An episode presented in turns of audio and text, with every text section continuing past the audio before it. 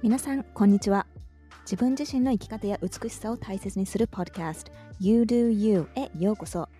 私ユーナとハナが一女性として日本で暮らすにあたり感じることをガールズトークしていきます。みんな違ってみんないい。そんな楽しい社会を目指しながら真面目なトピックからエクサイティングなものまでお送りしていきます。なかなか気づけないこと普段から気になっていたこと一瞬立ち止まって一緒に考えてみませんか？Hi, welcome to You Do You, a podcast about honoring your most beautiful, authentic self. We don't live in a one size fits all world, we all dance to the beat of our own drum. There'll be things that we have in common, things that I like which you don't, and vice versa, which is absolutely okay because we're human and it's what makes life interesting. Yuna and I are here to discuss what this means when it comes to living in Japan.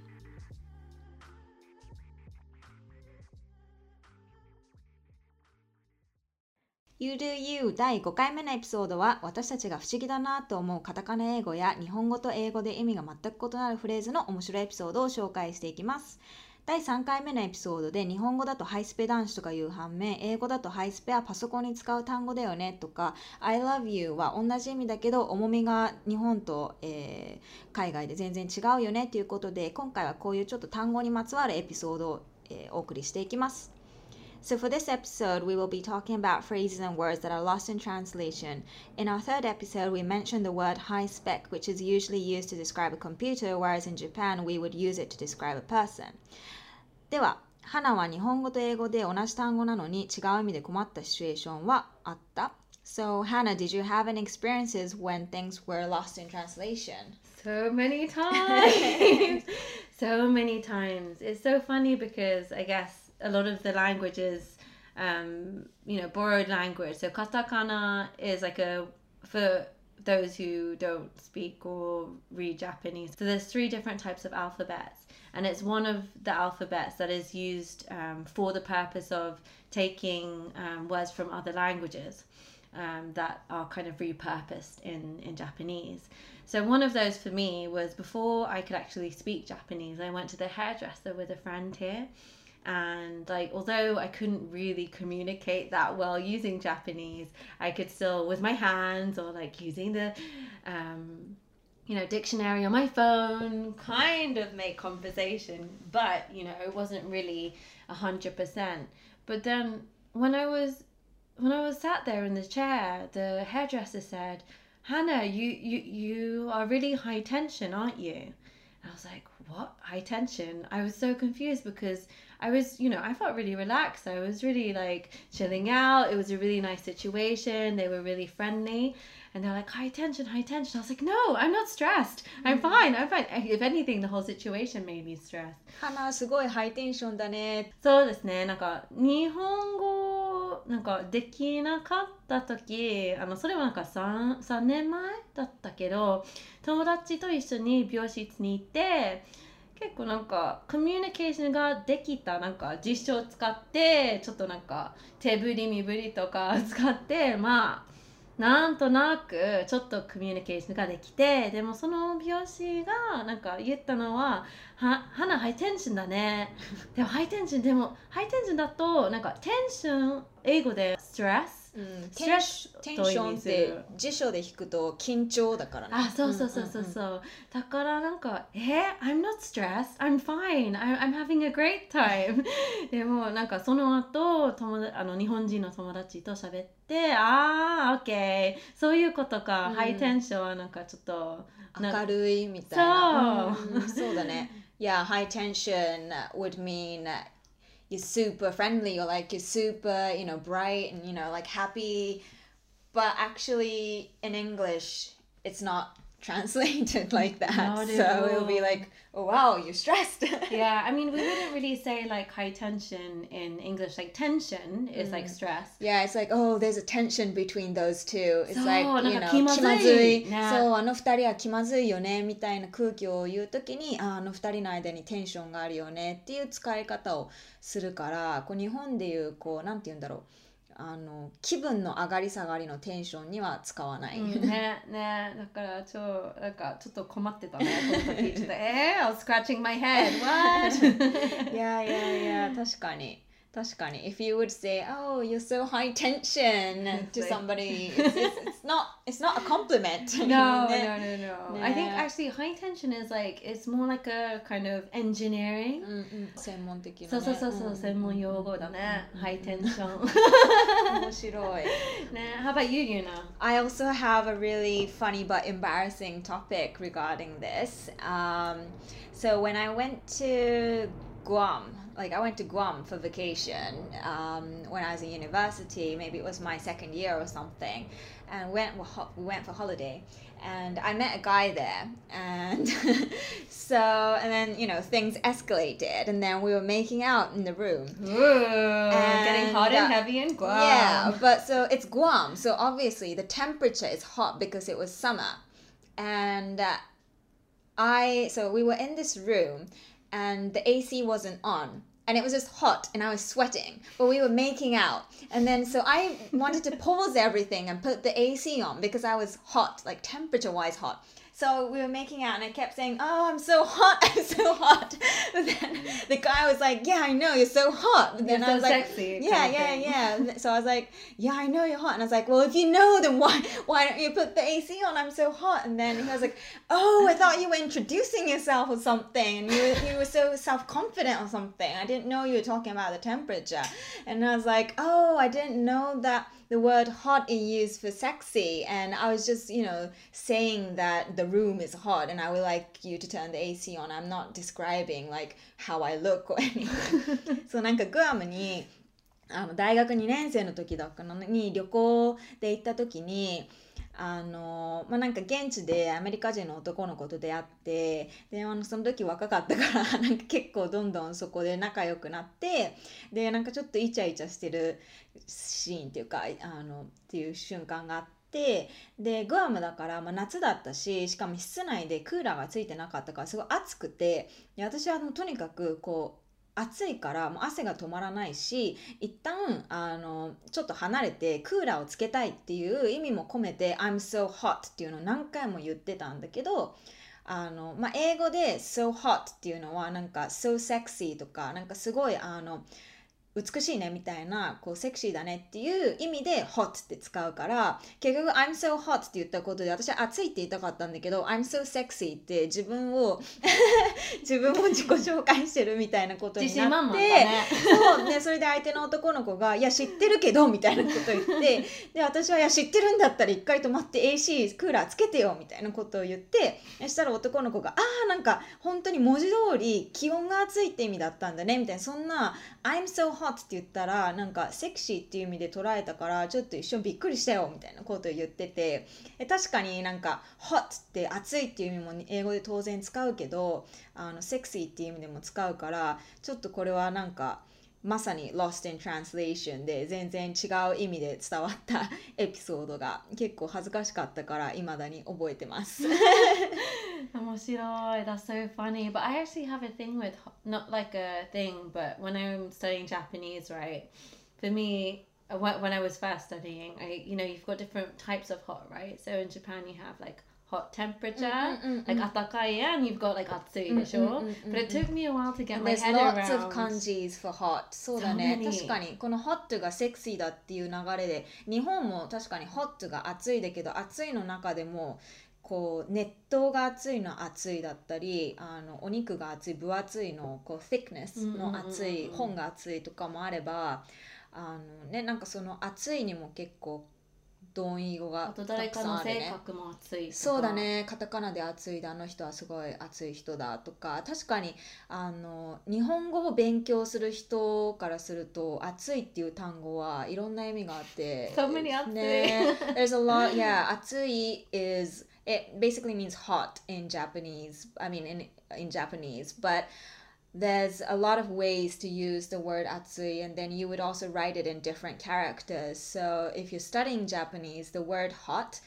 might be a tricky word うんあとなんか暖かい暖かいと Mm, か mm, that- mm, that's also mm, hot mm. but it's a different type yeah, of hot yeah it's like warm kind of hot Yeah, Mm, or like, mm, am I mm. am I measuring the temperature of something, or is it the weather outside? そうだね It's そう a だね different- Yeah it's different 感じそうだね外がの天気が暑いと、まあ、この もんなんか ココップが熱いとかねそうそうそうそうそうそうまだ暖かいよみたいな。ね So maybe we should just delete the word hot from the dictionary so that No I more don't hot. I don't make mistakes anymore. oh no, a whole word. Yeah, but babe, it's okay. You are hot. Just accept it. I know, I was just introducing myself, right? Yeah, you're just introducing yourself. I think that's such a cute thing, though. I guess, like, yeah, culturally, those things, these things happen, but These you know, things you laugh happen. about them. I Yeah, think it's yeah. kind of it, it makes things interesting. Yeah, If I mean, everything at was the least he same. understood at the end. In the end, yeah. In the end, indeed. そうだね。他にあるなんか。あ あるある。あの例えばねあの妹とパパと一緒に東京に来たよ、うん。あのポポパパはなんか関西、うんうんうん。あのに住んでるからなんかパパの友達を訪ねてあのパパに「あ、we're going to stay at a mansion」と言われて「えーすごいな東京でのマンションある、ある本当に、うんうんうん I got so excited because my dad, when we came, so my dad doesn't live in Tokyo. He lives in um, like west, more west, so an area called Kansai. And um, so we came to visit his friend, and um, he kind of said, "Oh, we're gonna stay at a mansion." And in my head, I was like, "What are we gonna stay with? Like the queen? Is you know, mansion is where really, really rich people live. It's a ha- massive house with many, many rooms. So that was what I imagined, but it was an apartment."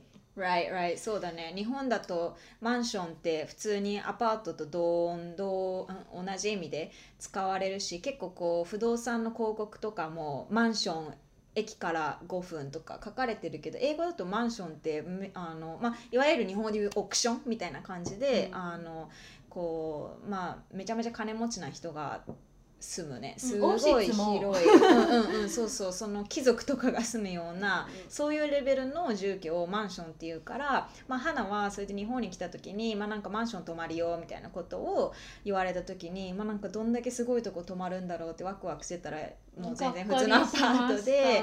確かにそうだね。でこれ例えば海外に行って誰かが日本ではどういうところに住んでるの？一軒家みたいなことを聞いてきた時にいやあのマンションに住んでて I live in a mansion とか答えたら多分すごいリッチな子だと思われる。Yeah so like in mansion we would use that word meaning apartment in Japan. So if you ask a Japanese person who's actually never been abroad and say like where do you live in Japan? that person might answer oh I live in a mansion. But it doesn't necessarily mean that he or she is rich because it just means a regular apartment. I wonder what, how the mansion became a regular I don't know apartment. yeah yeah. Yeah, and maybe it was like some like Widow-san Yasan who's like, oh yeah, I'm gonna like, yeah, call this a mansion so it's more yeah mediocre yeah yeah and then everything just became a mansion ありえるそうね基準になったね、マンション。ねマンションとアパートっていう単語の日本での差のなさと英語での差の大きさっていうのは結構語弊を生むかもしれないからこれは結構ねなんか間違いが多いかもしれない。But okay, so my I am so hot episode was pretty embarrassing, but I also have another one which um it's not embarrassing, but it, it was a little bit heartbreaking. so when I was um so from five to five years old to 10 years old, I was living abroad and uh, I loved going to McDonald's and I loved eating nuggets there. And so whenever you order nuggets at McDonald's, it will usually come from like five pieces or like 10 or 15. It's, you know, it's more than one nugget. It's more than one nugget. That's why we call it nuggets. But so when I came back to Japan, my friends were like, I was still in elementary school. And then my friends were like, What do you want to eat? Like, should we go to McDonald's? And, and then uh, so I said, Oh, I want to eat nuggets. I want to eat nuggets. But then in Japan, we don't say nuggets, we say nuggetto. So they were like, that's not how you call nuggets. It's nuggetto. Why are you saying nuggets? That's so weird. like speak Japanese. but to me, it was like yes, but it's it's not Japanese, and it's more than one nugget. So, you know, like speaking. If you're speaking correctly, it should be nuggets, and oh. I am not making a mistake. But why are these children making fun of me? And since then, I was a little bit afraid of going to McDonald's. So I stayed away from McDonald's and I stayed away from nuggets because I just didn't want to say the word anymore. Yeah. And そうそうでなんか5歳から10歳までの間はこう海外に住んでたからマクドナルドでこうナゲットを頼む時にあのカウンターでナゲッツくださいそのねあの1個以上じゃなくて5個くらいからだからこう複数だからやっぱナゲットじゃなくてナゲッツになるでだから日本に帰ってきてこう友達とマクドナルドに行った時に何食べたいの？みたいな会話になった時に私が「えナゲッツ食べたいナゲッツナゲッツ超好き」みたいなこと言ったら「はあなんかナゲッツじゃねえよ。ナゲットだろ。日本語喋れよ」みたいなことをすごい言われて。でやっぱでも子供たちはそれが英語だってやっぱ小学生だから分かんなくって単純に「ナゲット」っていう4文字で覚えてるからその「と」が「つ」になるだけでなんか変な言葉を言っているって思われてで結構それをすごいからかわれてででも私からしたらなんかその時にもう英語が先に覚えてたからなんで複数形のナゲットじゃなくてナゲットって言わなきゃいけないんだろうなんでバカにされてるんだろうっていうのも結構理解できなくって。でそうっていうトラウマの経験がある。私 なんかあとあの英語だとマクドナルドがマクドナルドになるからこうそれも日本に帰ってきた時になんかマクドナルドなんかマクドナルドじゃなくてマクドナルド行こうよみたいな発音で言ったらどこそれ？みたいなそんなレストラン行ったことないとか言われてえマクドナルド知らないの？どこにでもあるじゃん？みたいなことを言ってあれだよあの M のマークのとか言ったらえマクドナルドだよ。なんでそんな変な発音で言うの？みたいなことも言われてちょっと小学生の間マクドナルドとナゲッツ恐怖症みたいなことになった。So yeah, so not just the nugget and nugget thing, but um, so you would pronounce it McDonald's in English, but in Japanese you would say McDonaldo. So when I went back to Japan and I was like, let's go to McDonald's, everybody was like, where the fuck is that? I don't know any restaurants that's called McDonaldo. I'm McDonald's. and then I was explaining it's a burger place with that M mark, which is yellow. And then they were all like, that's called McDonald's. It's not McDonald's.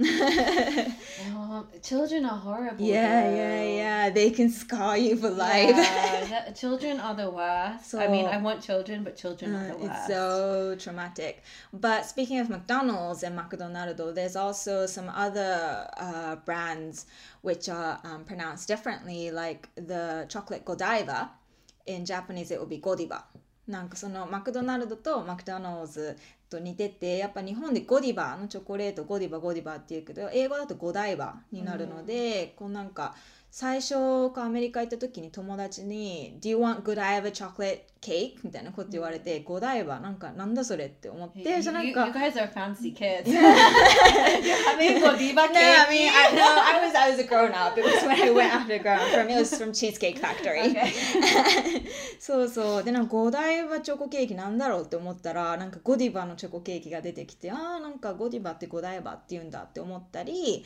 And also the ice cream cream place, Baskin Robbins. Mm. Like in uh, uh, Western countries, you would say Baskin Robbins for that ice cream place, but in Japan, we would say 31 ice cream because the mark of Baskin Robbins it has a 31 mark. So in Japan, you would just say 31 instead of Baskin Robbins. なんか31アイスクリームも日本だと結構31、31 31って CM でも言ってるけどやっぱ英語になると31アイスクリームっていうと全く通じなくってやっぱもともとのバスキン・ロビンスの方で言うっていう結構そういう違いもあったりするよね。Oh, I just remembered when I was at university, I had to, I was doing a presentation with a graph, and the graph had like a V shape. And I was like, oh, そのなんか B、V の形で V、V、V って何 ?V? 確かに確かに。I was like, what? 確かに確かに V が V になる V, v になっちゃうね V It sounds French 確かに確かに v, That also v. surprised me But I think is you know we forget that in Japan we don't have um, we don't really use plural which I found difficult uh, to get my head around at the beginning because I was like But how do you know how many? There are? How do you know if there's one or many? 確かに確かに日本だと基本名詞は全部単数形になって複数形で出ないから、まあ、That's exactly the nugget nugget situation、right? ナゲットとかもそうだけどやっぱ基本的に名詞にすると全部単数形で言うのが日本のカタカナだったりするから、まあ、結構ねそこはトリッキーだよね。Mm-mm-mm. Uh, I think also for Japanese people, like A and the is really difficult as well. Like when to put the ah, S, when to do A and the. そうそうそうそう because 漢詞って言うんだけど、なんか、before the noun there's always a, a and a the、but in Japanese we say the noun as it is. So だからなんか使い方難しいそうそう、日本英語で こうね喋る時 名詞の前に漢詞で「A」とか「ザ」とか入るけど日本って名詞をそのまま名詞として言う機会も多いから確か私も英語を友達に教える時に大体みんな「あ」とか「だ」が抜けて。あと S も抜けるそう抜けるでなんかやっぱ説明がすごい難しいそこに関しては確かにうんうんうん Yeah, language learning, huh? But even within English, it can be really different, うんうん、like between countries. So, uh, like there's there's a funny joke. I can't exactly remember how the joke goes, but I, I can tell you just the general idea of it anyway.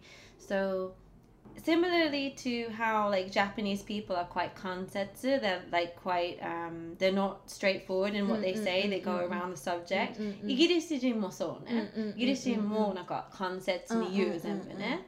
でもあのオランダとか、オランダ語とかあのアメリカの英語を直接でしょ、そうだねうんうんうん Which is why I sometimes have difficulty because well I'm half I'm half Dutch so half of my family speak uh, well I mean we'll, we'll be speaking English but the way that they speak is very direct うんうんうん sometimes almost that it hurts direct. But bef- because of that reason, just the way that words are taken are completely different. So, for example, if someone says in in, in English, in England English, British English. British English, thank uh, you. uh. If they say um, that's interesting, it doesn't mean that they mean it's actually interesting. It's like yeah yeah yeah yeah, it's like, it's like a nodding "Ah." kind of Yeah, yeah, yeah. Or like, mm. oh, what did you think of that piece of Movie. artwork. Oh yeah, it was interesting. うんなんか It's. Yeah, Mm. it's it's fine. It's Mm, mm, interesting. I mm, mean, mm, it doesn't mm, mm, necessarily mean that you like う it. Um, but if you said that to like a Dutch person It or would an actually American person, it's they'd be like, yeah, yeah, yeah. I think it's really interesting Yeah, too. yeah, yeah, or no, yeah, I yeah, don't think yeah, it's yeah, interesting yeah, at yeah. all. そうだねそうだね So 確かにイギリス英語だと結構日本語と似てて割と間接的な表現が多い反面やっぱり米語とか、まあ、オランダ語私たちがいたオランダの、えー、とダッチとかだと結構直接的な表現が多い多いからあの「It's interesting」って、まあ、直訳すればすごく興味深いっていう単語だけどまあ、イギリス人に対して例えばなんかあの映画とかあの芸術どう思ったって言って「It's interesting」言ったらまあいいんじゃないみたいなあの結構やんわりとした表現だけどまあなんか米語で例えば「It's interesting」とか言ったら結構本当に興味を持ってますよっていうところは結構同じ英語でも日本語とあ日本語じゃないあのイギリス英語とアメリカ英語で結構違う。でもそれを言うとやっぱ日本人もまあ人によるけどやっぱり関西人の方が直接的な表現は結構多い中でこう標準語の方が割とやんわりあの間接的だったりとかいうそういう違いは確かにあるよね、うん同じごあの言語の中でも。なんか uh, you can misinterpret it. うんうんそうだねそうだよね国内の中でもうんコミュニケーションのすれ違いはあるかも確かに。Yeah, so like it's different between American English and British English, but it's the same within Japan as well, like depending on which region you're from. I mean, it always depends on each individual, but like just in the big picture, sometimes people from the western side can be a little bit more direct than those in the Kanto area. Mm. So, but there's also a, a word in Japanese that we use called salaryman and this word means like, okay, so you're basically a man working in, a private company, right? Because you earn salary. It's it's a weird word. I mean, like first of all, it's weird because it just says man and it's not including woman, and we don't say salary woman. But anyway, so we use the word salary man to kind of um, describe somebody who's working in an office and earning salary every single month. And this word, we use it very often. It's like we would say like, oh, he's a salary man, or I'm a salary man, or when I used to be a salary man. But it's actually not a word that you would use in English, and it's pretty weird. It, it's like money man. I'm a money man. ねそうそう。日本だとサラリーマンって単語ほんと毎日聞くと思うしもうニュースとかでも言ってるくらいもうほんとただ普通の日本語としてもうサラリーマンって言葉は使われていてただこれそもそもマンってに男だからなんかその時点でちょっと不思議な単語ではあるんだけど、まあ、そのサラリーマンっていう単語は、まあ、英語ではまあ存在しなくってだからこう会社員ですっていう意味で例えばこう外国の方にあの自己紹介するときに「I'm a salaryman」とか言っても絶対通じない。これは本当にね。日本本であの作り上げられた造語だからあのすごく結構こう英語で会話している中でサラリーマンって出てくるとすごい不思議だし理解できない。でそれと同じであの日本だと結構 OLOL ってよく言うし結構本の題名にも OL とか入ってたりする。でまあ OL ってオフィスレイディーだけどこれもやっぱり日本で作られた単語だから、まあ、オフィス事務所レイディー女で英語なんだけどあの英語の文脈では使わないですね。うん、ちょっ Yeah. とセクシスな感じですね。そうだね。So, yeah, I just talked about how salaryman is a word that we use a lot in Japan, but there's also the office lady, which we would say OL for office lady, but we use that word a lot as well, saying she's an office lady. I used to be an office lady. And, uh, you know, it is English because office is an English word, lady is an English word, but when you put it together, it doesn't really make sense and you wouldn't use it in English. I think the closest um, to both of them would say like I worked in an office, an office worker or something. yeah. うんうん。一 I 番 work in a company とかね。ねでもカカンパニーだといろんななんか役があるから、うんうんうんうんそそれはちょっとなんか確かに曖昧ですね、でもちゃんとなんかオフィスで働いてると office worker or like I worked in an office I think office worker like nuance 的にちょっとあの my image is like this sounds really weird. My image is like a ant nest. So mm. like office workers like the worker ants and the ah, kind of thing. Mm, mm, so if you want to give a good impression, I think maybe the best thing to say is I worked in an office. Yeah, I worked in office, or you might as well just say like I did accounting, or like Yeah, I did yeah, yeah. this and this. ね。そうね、なんかオフィスレディ OL ですとかサラリーマンですってよりかはなんかどこどこで働いてそのなんだ会社名とかじゃなくてもねそう事務所で働いてましたとか、まあ、会計士なんですとかそういう言い方をした方が全然伝わるよね。Mm, mm, mm, mm, mm. そうけどサラリーマンってもう本当に日本で使われる単語すぎて結構英語だと思ってる人多いと思うなんか、Mm. He's a salary man Yeah, yeah, yeah. I'm an OL. My husband is a salary man okay. What's that? it is. It's quite. Yeah. It's not very obvious, is it? I mean, you can kind of get a picture. Like I kind of think of suits and things like Yeah. that. But yeah. Well, it might. I mean, it might also have the image like my husband is a salary man. It's like my husband likes his salary, or like he's a he's a he likes making money, or like I don't know, えーあ like となんかあの家族のために稼いでいる人ですみたい。He's the salary man. He's the guy who pays for us. yeah, うん kind of thing. But again, I don't know whether that's what you're trying to. ね、うんうんうんうん。 Yeah. It's a weird tango. It's a weird word. but there are other ones as well. So when I heard revenge, like あのリベンジ欲しい。リベンジなんか英語だと結構なんか 重いね。Like you killed my mother, so I want revenge. I will kill your mother Yeah, too. そう Kind of ね。 thing. But it's そうだ used ね。 quite lightly here. そうだね。リベンジも その前のエピソードで言ったなんか I love you と同じでこうすごく意味は全くまあ同じなんだけど日本だと I love you とか簡単に言うけどやっぱ海外だと I love you ってすごい重い単語で、まあ、それと一緒で日本だといやリベンジリベンジとかなんか失敗したらなんかもう次はリベンジするぞとか普通に言うけどやっぱ英語だとリベンジはまあなんか母親の敵取るぞみたいな 結構すごく重い言葉ねすごいあの強い言葉だから、まあ、あんまり日本で使うみたいな使い方はしない単語だよね。うんうん、だからちょっと気をつけた方がいいね。そうだね。うんうんうんリベンジうん、そうね。使うとき。うんうんうん。 I mean, so um, we just talked about the office lady a bit before and saying that office lady we we say OL, but there's other abbreviations in Japan which is quite funny, and one of them is KY, and it's short for kuki yome, kuki yomu, and directly translating it means read air. So mm. kuki is air, yome is read. So mm. you have to read air. Mm. And uh, so if I said this to somebody who doesn't know Japanese, like KY or kuki yome, I don't think he or she would understand how to read air because it's invisible. Like, how do you read air?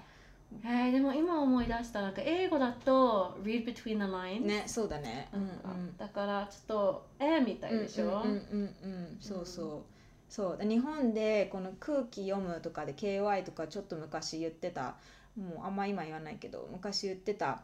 KY って、まあ、空気を読むって実際こう透明な空気をどうやって読むのっていうので、うんこれを結構海外でこの空気読めみたいなあの概念を説明しようとしても結構これは難しい単語の一つでもある。でも実際に空気読むと難しいね。うん、難しいやっぱなんかさっきそのイギリス英語と日本英語あ日本語があの直接的な表現をしないっていうのでこう共通してるよねってあったけどやっぱ日本って全体的にその直接的に何かを言語化するっていうのをしなくってやっぱりこうなんとなく暗黙の了解とか、まあ、それこそ空気読んでなんとなくこう言語化されてないけどこう雰囲気読み取るとかなんか直接的には言われてないけどきっとこういう意味だったんだろうなっていう裏の意味を取るみたいなそういう文化が結構強いと思っていてででもそれってやっぱ日本独特だよね。うん Like in Japan,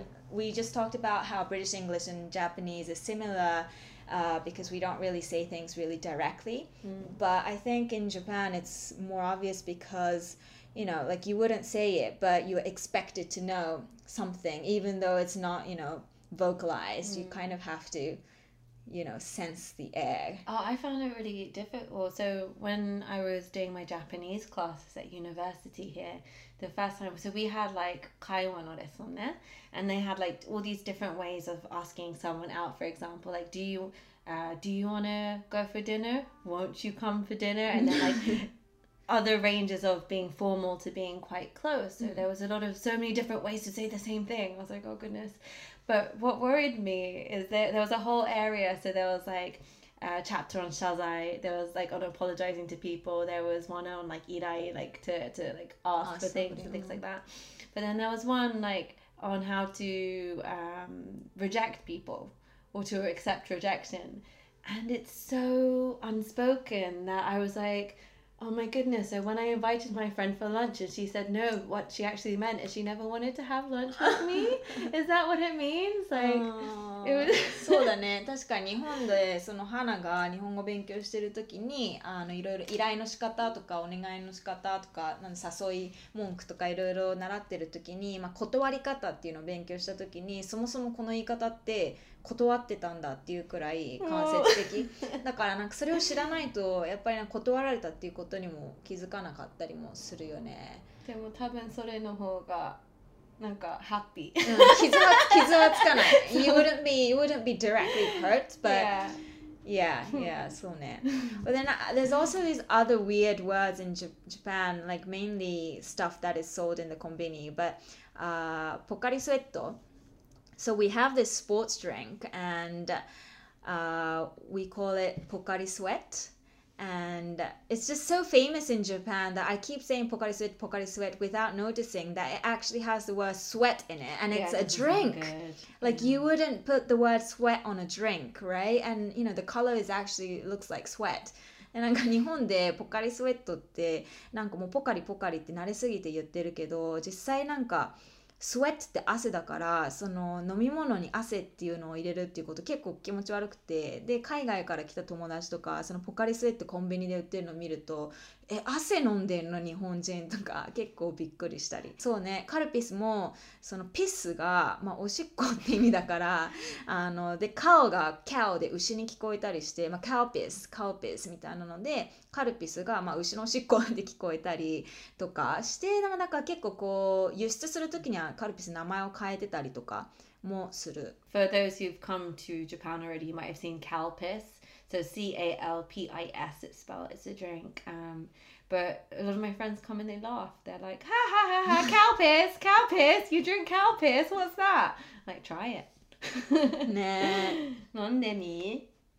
ねねね あとなんかポケットモンスターって日本だとポケットモンスターが正式名称で略すとポケモンっていうのが結構みんなも当たり前に知ってると思うけどこれ海外だとポケットモンスターっていうフレーズはもう消え去っててポケモンっていう名称でそのままあの権利としてあのうん。輸出してて、でだから外人って実はポケモンがポケットモンスターだって知らなくってでこれなんでポケットモンスターっていうのを削除してポケモンっていう名前で輸出したかっていうとまあいろいろ理由があるんだけど1子がやっぱポケットの中にいるモンスターっていうのであの下ネタかなっていうのを連想しちゃう子供がいるから、まあ、ポケットモンスターっていうのをそもそもやめてあのポケモンっていう名前で出そうっていうのもなんか一つ理由としてあったらしくて I had no idea about that. So Yuna just kind of explained that um, Pokemon. So we know Pokemon, like oh, sorry, not Pokemon. We know Pokemon. we know Pokemon, um, which was very very popular in the nineties, early two thousands.